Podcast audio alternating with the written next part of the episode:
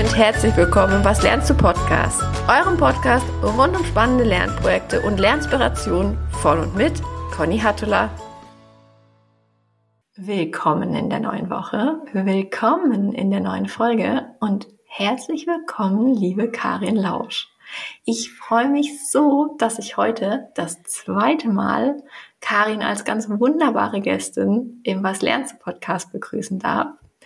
Karin ist Leadership-Expertin, sie ist Executive Coach, sie ist Keynote-Speakerin, sie ist Autorin, sie ist außerdem eine ganz starke Stimme auf LinkedIn und darüber hinaus zu den Themen Leadership und New Work und das ist der Grund, warum wir heute sprechen. Sie hat ein ganz wunderbares Buch geschrieben, das am 17.10. erscheinen wird.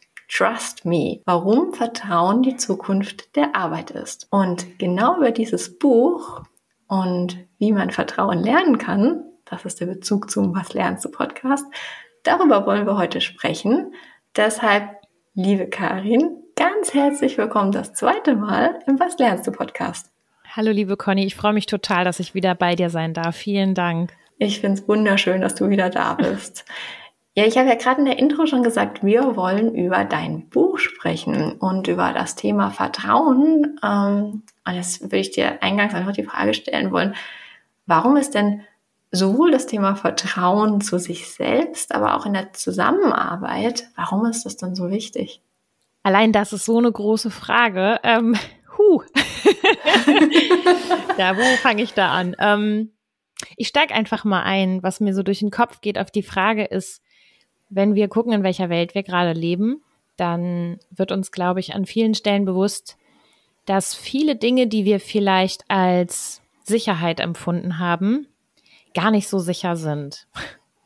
Vielleicht ist das mhm. der unbefristete Arbeitsvertrag oder das Statussymbol, ähm, das ich bei meiner Arbeit hatte. Oder vielleicht ist es das Geld auf dem Konto, ne? Oder der Frieden im, im eigenen Land. Also wir merken an vielen Stellen, dass von heute auf morgen doch alles anders sein kann. Das haben wir vor allem auch in der Pandemie zu spüren bekommen, auf die wir ja nicht ansatzweise vorbereitet waren. Mhm. Und in dieser Welt der Polikrisen, in der wir jetzt nun mal gerade leben und in der auch nicht absehbar ist, dass sich das groß wieder verändert, sondern vielleicht ist das jetzt auch einfach erstmal die Welt, in der wir leben, merken wir an vielen Stellen, dass wir ja ohne diese Sicherheitssymbole ganz schön lost sind. Mhm. Und die Pandemie und auch diese ganzen Krisen haben uns ähm, viel von unserem Vertrauen genommen. In einer Welt, in der vielleicht Vertrauen sowieso schon nicht auf Nummer eins stand, aber es ist äh, schlimmer geworden. Ne? Also wir ähm, haben sogar durch die Pandemie die Situation, dass Jugendliche und Kinder, da gibt's auch äh, Studien, die da ähm, sehr alarmierend sind, weil die Zahlen zeigen, dass Jugendliche und Kinder immer weniger Vertrauen haben in sich selbst, in die Zukunft, aber vor allem auch in andere Menschen. Also teilweise sagen über 60 Prozent der Jugendlichen, dass man ja, sich nicht auf andere verlassen kann. Und das sind alarmierende Zahlen. Ne? Und nur in einer Studie von Bepanthen war das, glaube ich, hieß es, dass nur 19 Prozent der Jugendlichen ähm, Vertrauen in unsere Zukunft haben, in eine positive Zukunft. Und das sind erstmal so, würde ich sagen, die, ja, die gesellschaftlichen Ströme, die deutlich machen, dass es uns fehlt an Vertrauen.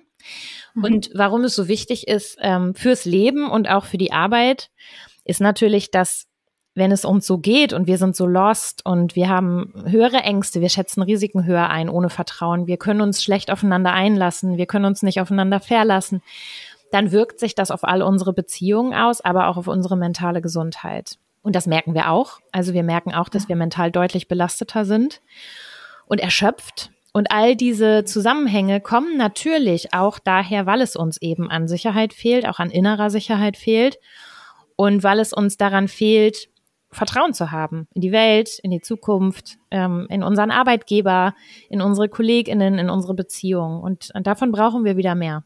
Also ein Rundumschlag. Äh, und du hast mir jetzt gerade eigentlich auch die zweite Frage, die ich stellen wollte, nämlich warum wir denn eigentlich kein Vertrauen haben aktuell. Die hast du gerade ganz wunderbar schon mit beantwortet gehabt. Das habe ich ja schon gesagt. Du hast zu genau diesem Thema und wie wir es lernen können ein Buch geschrieben. du hast es nicht alleine geschrieben, sondern mit einer ganzen Reihe ganz wunderbarer Co-Autorinnen und Co-Autoren. Und im Endeffekt ist euch da ja ein Leitfaden gelungen, wie man vertrauensvolle Zusammenarbeit lernen kann.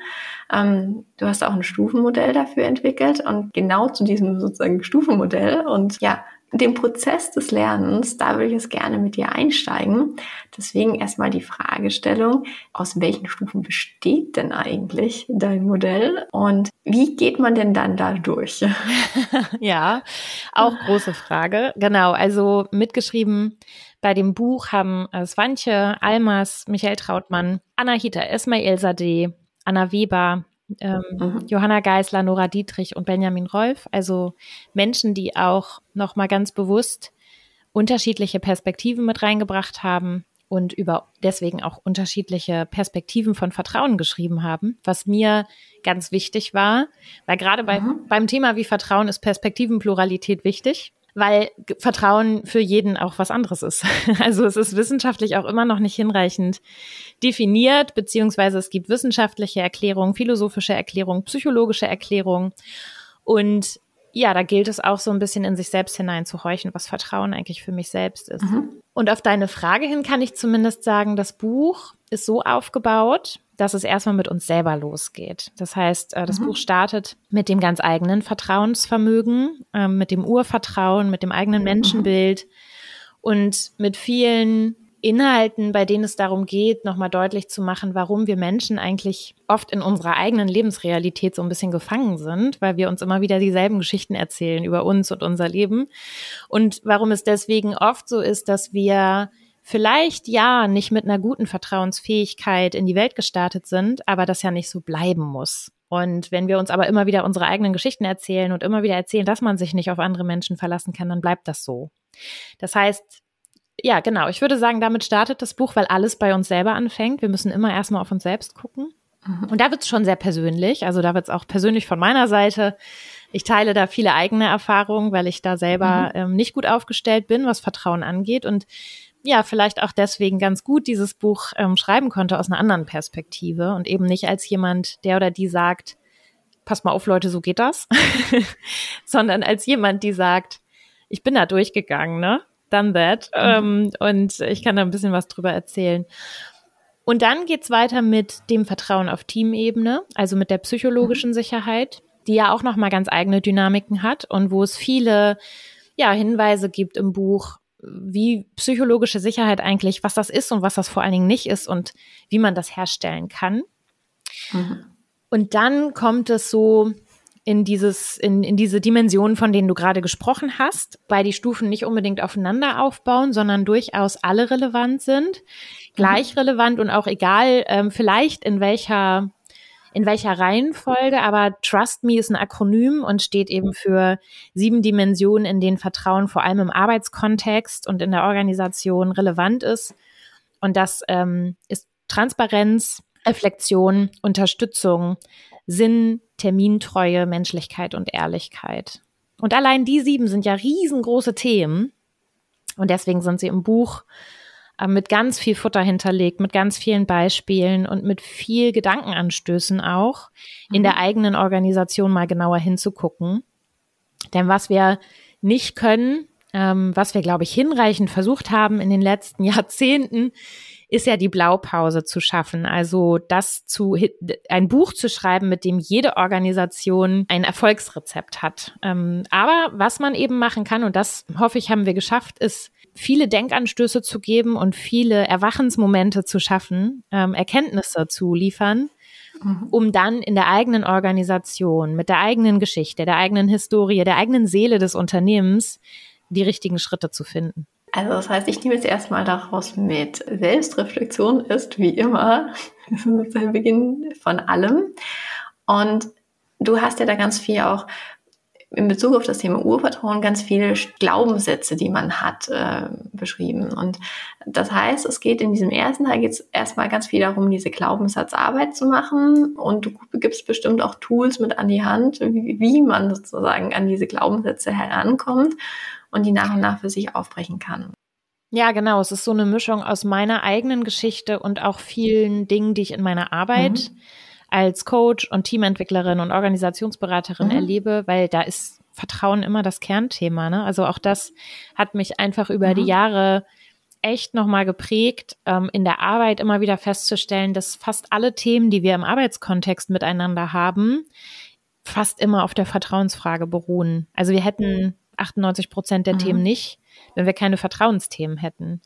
Und von daher ist auch die ganzen Debatten über die Vier-Tage-Woche, Homeoffice oder nicht, oder an wie vielen Tagen die Woche ähm, mhm. darf ich denn jetzt mit welcher Rahmenvereinbarung ähm, und, und wie groß muss mein Schreibtisch sein und wann darf ich denn jetzt zu Hause arbeiten, ähm, bis hin zu New Work im Ganzen oder auch Agilität, ähm, immer der Streit um das fehlende Vertrauen ähm, letztendlich, ne? auch wenn es um flexibles Arbeiten geht, um Vereinbarkeit, am Ende geht's immer um Vertrauen. Und das war für mich einfach der Grund, um zu sagen, wir müssen mal weg davon kommen, dass Vertrauen so ein Buzzword ist, von dem alle sagen, ja, super wichtig, mhm. steht auch bei uns auf dem Poster, haben wir als Wert definiert.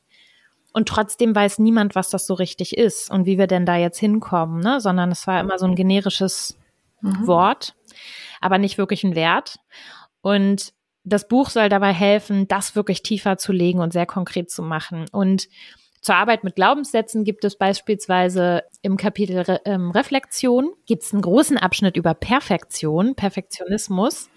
Und da mhm. geht es viel um diese Glaubenssätze, ne? Also auch um die inneren Antreiber. Sei perfekt ist ja auch ein innerer Antreiber, den wir so mitbekommen, so ein Lebensskript. Und eigentlich geht es im ganzen Buch um Glaubenssätze. also äh, in jedem Kapitel kommen Glaubenssätze vor, weil die natürlich für uns auch allgegenwärtig sind. Die Frage ist immer, sind es ähm, förderliche Glaubenssätze oder limitierende Glaubenssätze? Mhm. Und gerade beim Thema Perfektionismus kann man das so wunderschön ableiten, weil oft eben Perfektionismus aus dem Glaubenssatz heraus entsteht, ja, dass wir nur was wert sind, wenn es eben perfekt sind, ne? Nur wenn wir eine bestimmte Qualität abliefern. Und, und das führt natürlich dann auch zu Vertrauensthemen, ne? Also wenn ich das Gefühl habe, ich muss es selber machen, ich muss es perfekt mhm. machen, dann lasse ich sehr viele Menschen gerade im Arbeitskontext auf der Strecke auf diesem Weg. Mhm. Ich habe da vielleicht so eine ganz komische Anschlussfrage dazu. Wie viel Deckungsgleichheit oder Überschneidung gibt es denn zwischen einem positiven Menschenbild, Optimismus und Vertrauen. Ich stelle mir jetzt vor, jemand, der, sagen wir mal, grundsätzlich einfach ein Menschenfreund ist und mit so einer ganz positiven Grundhaltung äh, an, an die Mitmenschen rangeht, dass der oder diejenige vielleicht auch dann ein entsprechendes, einen entsprechenden Vertrauensvorschuss eher gibt? Oder liege ich da ganz falsch? Nee, ist äh, überhaupt keine komische Frage, sondern tatsächlich genau folgerichtig. Es ist so, dass wir, glaube ich, um unsere Vertrauensfähigkeit so ein bisschen kennenzulernen und überhaupt erstmal mhm. dem auf den Grund zu gehen, wirklich gut mal auf unser Urvertrauen schauen können und eben mhm. auf das Menschenbild. Deswegen startet es auch genau da, das Buch. Das Urvertrauen ist ja eigentlich was, was wir gar nicht beeinflussen können, denn mhm. das kriegen wir irgendwie so mit dem ersten Lebensjahr mitgegeben aus äh, unseren ersten Beziehungen zu unseren Bezugspersonen. Und je nachdem, welche Erfahrungen wir da machen, werden wir also mit Urvertrauen gesegnet sein oder mit Urmisstrauen eben mhm. losgehen, ne? mit einem dicken Rucksack. Und das hat auch Auswirkungen, ganz ähnliche Mechanismen auf unser Menschenbild. Also gehen wir grundsätzlich davon aus, dass andere Menschen ähm, gut sind so wie sie sind und ihr Bestes geben? Ähm, oder gehen wir grundsätzlich davon aus, dass sie zu nichts taugen und uns hintergehen? Mhm. Und gehen wir eigentlich von uns selber gut aus und glauben wir, dass wir was wert sind und dass wir wirksam sein können? Oder haben wir das Gefühl, wir sind machtlos und, und der Welt ausgeliefert und kriegen sowieso nichts auf die Reihe? Ne? Also wir können ja uns selber gegenüber auch oft die gemeinsten Menschen sein. Wir selbst, so die innere Stimme. Mhm. Und all das ist super wichtig, um ein Gefühl erstmal dafür zu kriegen, mit welchem Set sind wir so gestartet im Leben, ne? Und das ist erstmal so, ich kann das nicht beeinflussen, wie, wie mir das mitgegeben wird, aber ich kann dann damit arbeiten. Ich kann das also weiterentwickeln.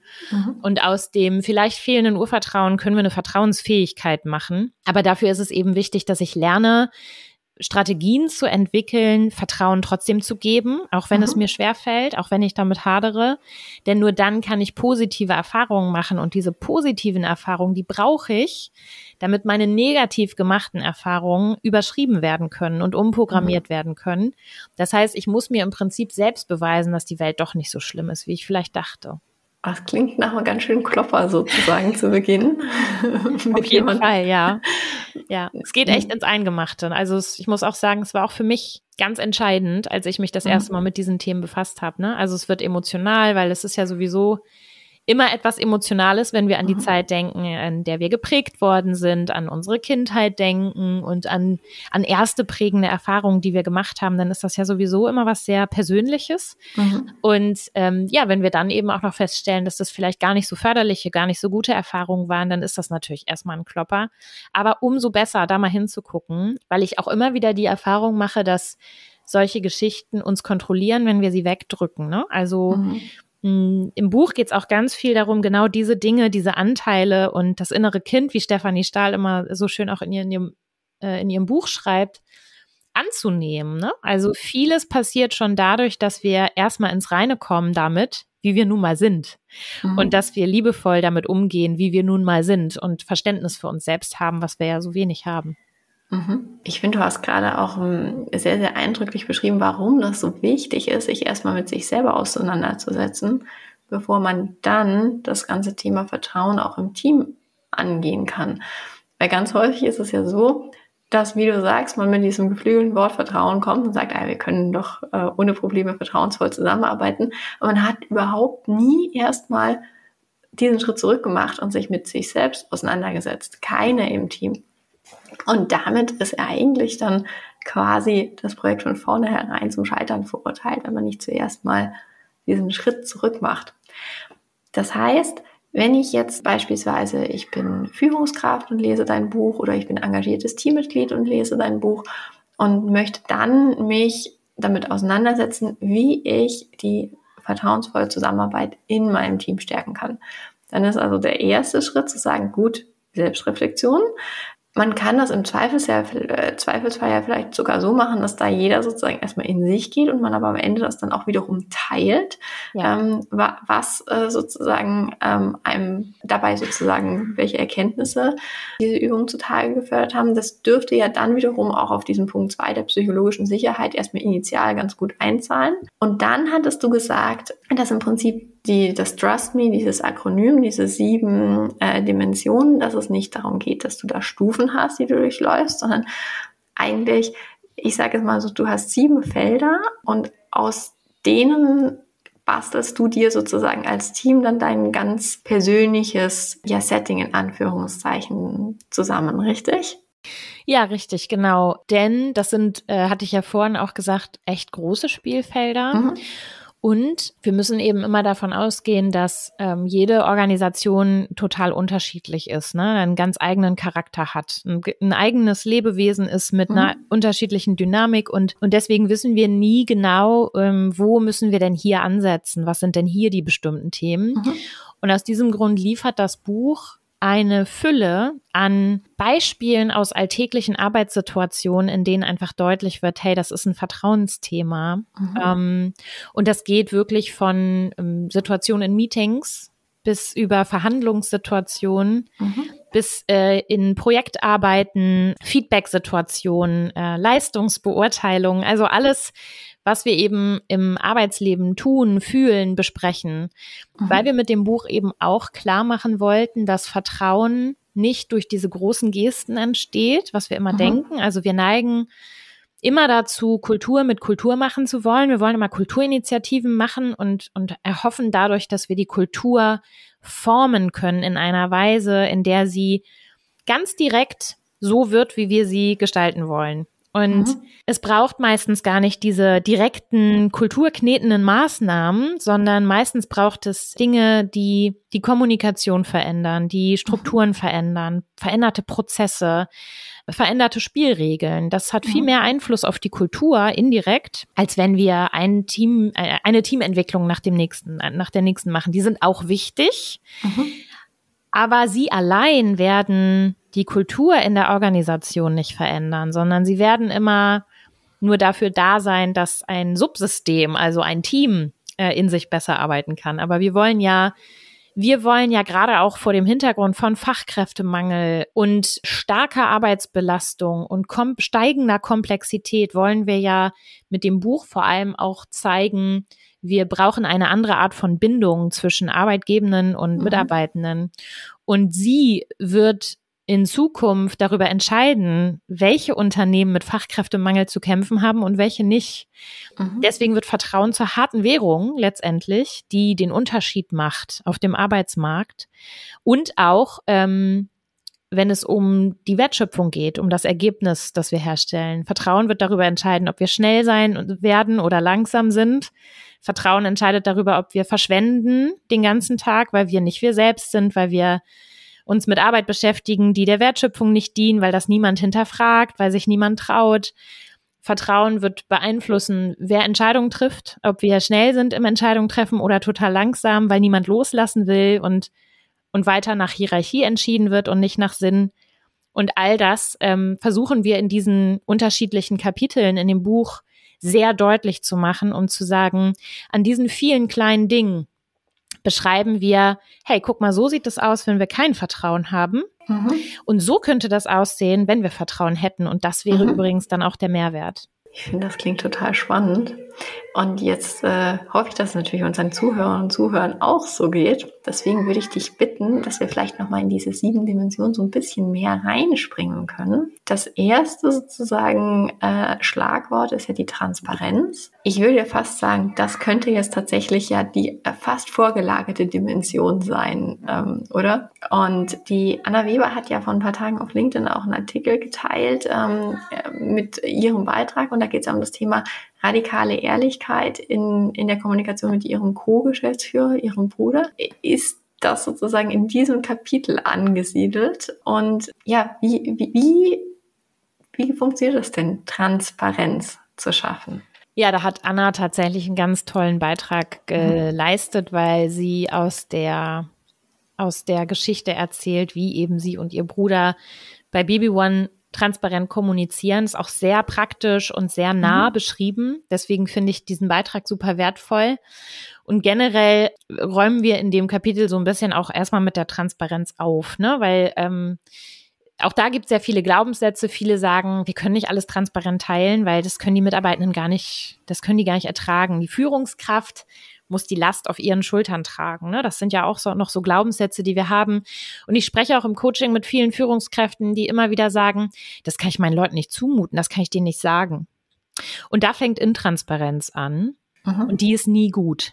Denn auf der einen Seite wollen wir Intrapreneure, die unternehmerisch denken, im Unternehmen als Angestellte und super Entscheidungen treffen. Und auf der anderen Seite trauen wir ihnen dann nicht zu, ähm, mit ja vielleicht auch mal unangenehmen und schlechten Nachrichten umzugehen, ne? während sie das in ihrem eigenen Leben ja auch ständig tun müssen. Mhm. Also wir Menschen erziehen Kinder, äh, wir kaufen Immobilien, schließen äh, Verträge über mehrere hunderttausend Euro ab und bei der Arbeit traut man uns nicht zu, äh, mit einer schlechten Nachricht umzugehen. Und das ist doch irgendwie total schräg. Deswegen geht's im Transparenzkapitel erstmal tatsächlich darum. Ne? Also warum mhm. glauben wir eigentlich, dass wir das nicht zumuten können? Und ist dieses Bild von der Führungskraft, das den ganzen Mist allein auf ihren Schultern wuppen muss, überhaupt noch zeitgemäß?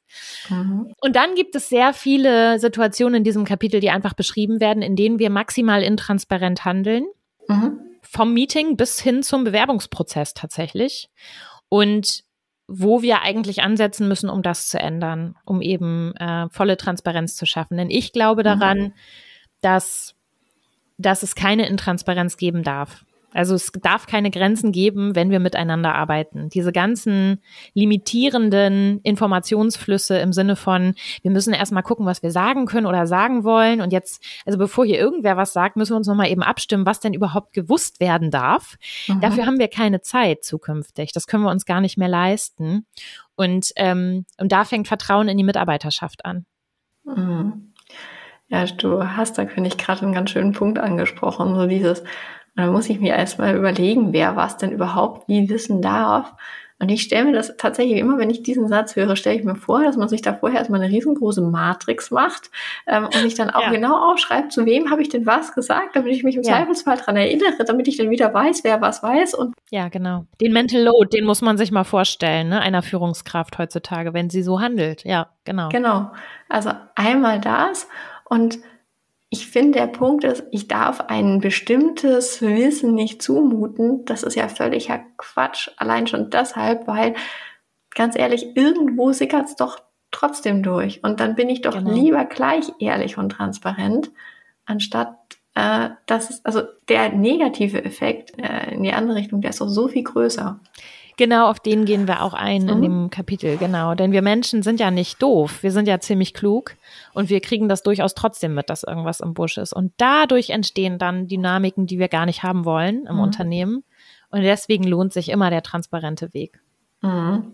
Das ist natürlich auch ein riesengroßer Weg, weil ich glaube, die wenigsten Unternehmen da bisher wirklich auch, sagen wir mal, darauf ausgelegt sind. Das ist ja so lange erlerntes Verhalten, ja. ähm, eben nicht transparent zu handeln von der Kommunikation miteinander über die Kommunikation, über die Hierarchien, über die Kommunikation in den Arbeitsmarkt rein. Also da ist ja, das sind ja so viele Dimensionen, die da mitschwingen. Also das heißt, äh, da darf man sich dann durchaus auch längerfristig mit beschäftigen. Absolut, absolut, ja. Und es ist, glaube ich, mit allen Dimensionen so. Das ist nicht so, dass ich ein paar Dinge verändere und dann ist mhm. fertig. Und dann mhm. muss ich da nicht mehr hingucken, sondern genauso wie mit der Selbstreflexion sind das einfach immer wieder wichtige Aufgaben. Es ist ein Dauerjob, dahin zu mhm. gucken, immer wieder auf die Transparenz zu gucken, immer wieder zu reflektieren und immer wieder Stellschrauben zu drehen, um dafür zu sorgen, ja, dass diese vertrauensbildenden Maßnahmen im Unternehmen andauernd passieren und immer wieder. Mhm. Ja, du hast es, finde ich, gerade auch so schön beschrieben. Also es ist eben nicht das Projekt, wir schaffen mal fix genau. Vertrauen, sondern es ist ein Prozess, der eben keinen, also vermutlich schon einen definierten Startpunkt hat. So man entscheidet, wir wollen jetzt in diese Richtung gehen. Aber es gibt halt kein fixes Ende, sondern es ist halt Ende, wirklich. Genau. Und es gibt vermutlich auch nicht das System sozusagen und die Stellschrauben, wie du sagst, die dann von für immer und ewig genauso gelten, sondern da darf halt immer wieder hingeschaut werden. Genau. Aber ja nicht nur auf die Transparenz, sondern auch auf die anderen sechs Dimensionen. Und äh, dann hast du eine Dimension drin, die Reflexion heißt. Ähm, das ist die zweite von den sieben. Und so in, in deiner ursprünglichen Schilderung hatte ich jetzt eigentlich gedacht, mh, hm, das wäre ja eigentlich die, die perfekte sozusagen erste Dimension, so dieses Thema Reflexion ich selbst und wir im Team.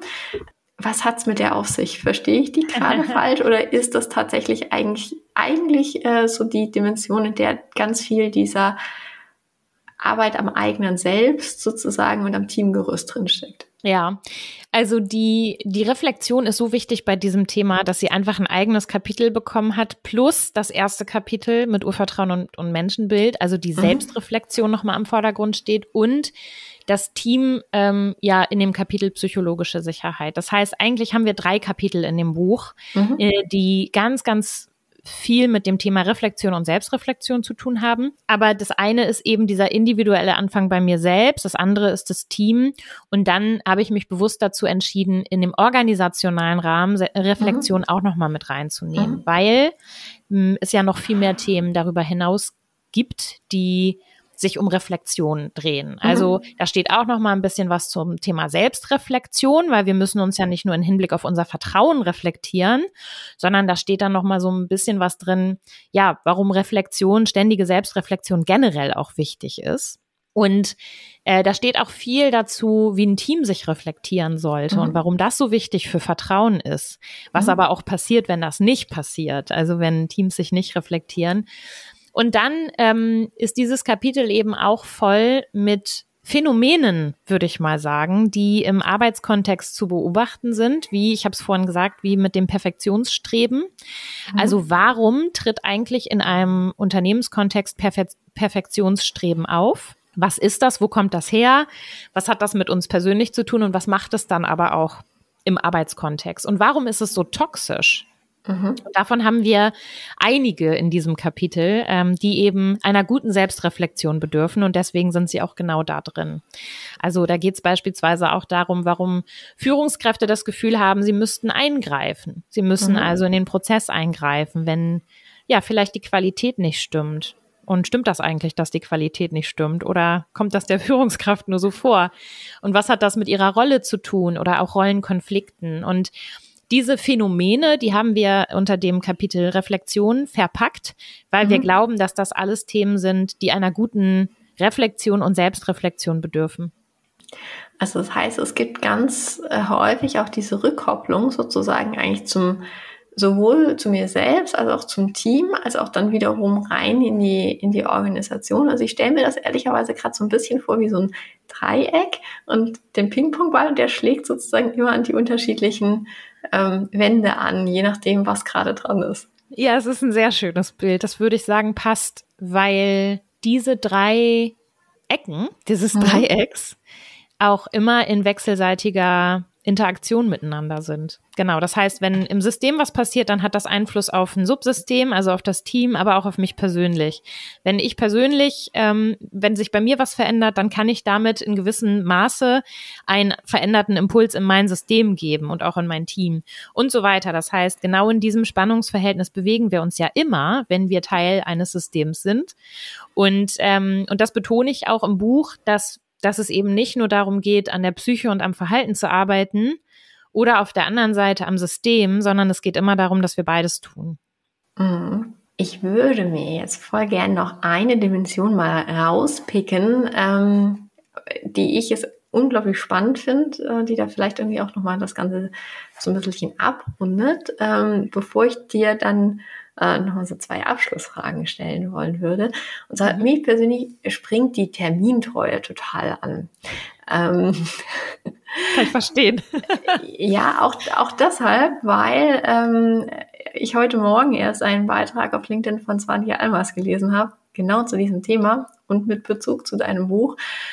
Und das ja ganz, ganz häufig so ist, dass man zu ganz vielen Dingen Ja sagt oder die erstmal spannend findet ähm, und dann aber feststellt, ich kann das gerade gar nicht leisten.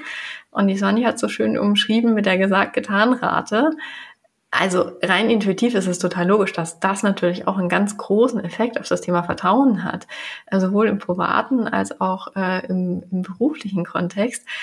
Können wir mal noch in dieses Kapitel reinspringen? Also ich, tatsächlich finde es ganz spannend. Ja, total gerne. Also äh, genau, ich glaube, wenn man den Namen erstmal liest, dann denkt man so, hä, was ist das denn? Mhm.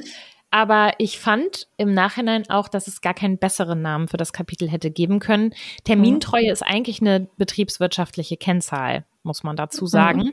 Und da geht's jetzt ganz einfach erklärt darum, ja, dass unsere Leistung eben zum ähm, versprochenen Zeitpunkt auch kommt. Mhm. Und im Nachhinein trifft es das einfach perfekt.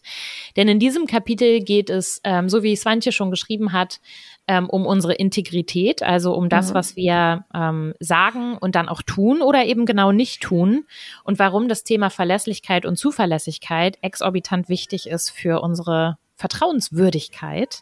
Mhm. Und warum wir aber auch ähm, in dieser Welt, in der wir leben, die so voller Versuchungen ist, alles haben zu können, alles machen zu können und auch schnell alles wieder absagen zu können, weil sie extrem unverbindlich geworden ist. Warum es deswegen so oft passiert, dass wir Dinge versprechen, die wir dann gar nicht tun. Und ich glaube, wir haben mh, hm, vielleicht auch durch die Pandemie äh, da einen äh, extrem spannenden Konflikt alle erlebt. Mhm. Nämlich, Unsere Flexibilität und Vereinbarkeit ist durch flexibles Arbeiten und verteiltes Arbeiten enorm gestiegen. Das war gut. Und gleichzeitig ist unsere Verbindlichkeit und unsere Verlässlichkeit beispielsweise bei plumpen äh, Meeting-Teilnahmen extrem gesunken.